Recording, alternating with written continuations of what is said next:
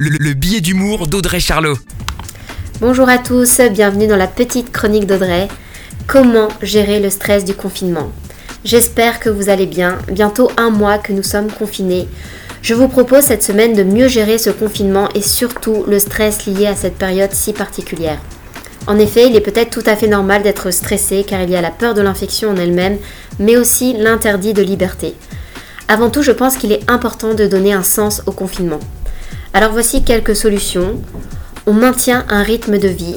Les psychiatres incitent sur ce point, installer des routines, ne pas traîner toute la journée en pyjama, fixer des heures de repas. La peur est un sentiment contagieux. Si vous vous sentez trop sensible aux infos les plus angoissantes, on limite le temps sur les réseaux sociaux ou les chaînes d'information en continu pour ne pas rajouter du stress au stress.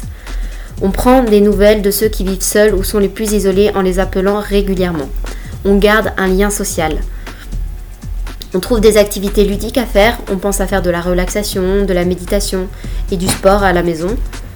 Si le stress monte, on n'attend pas la grosse crise d'angoisse, on n'hésite pas à appeler le numéro vert d'info sur le coronavirus qui est le 0800 130 000. Surtout, riez, pratiquez l'humour, regardez des comédies, racontez ou écoutez des histoires drôles et souriez. Autant que vous le pouvez, souriez. C'est bon pour le moral et pour la santé. Très belle semaine à tous. La, chronique de Charlot, à retrouver en podcast sur itswanradio.com.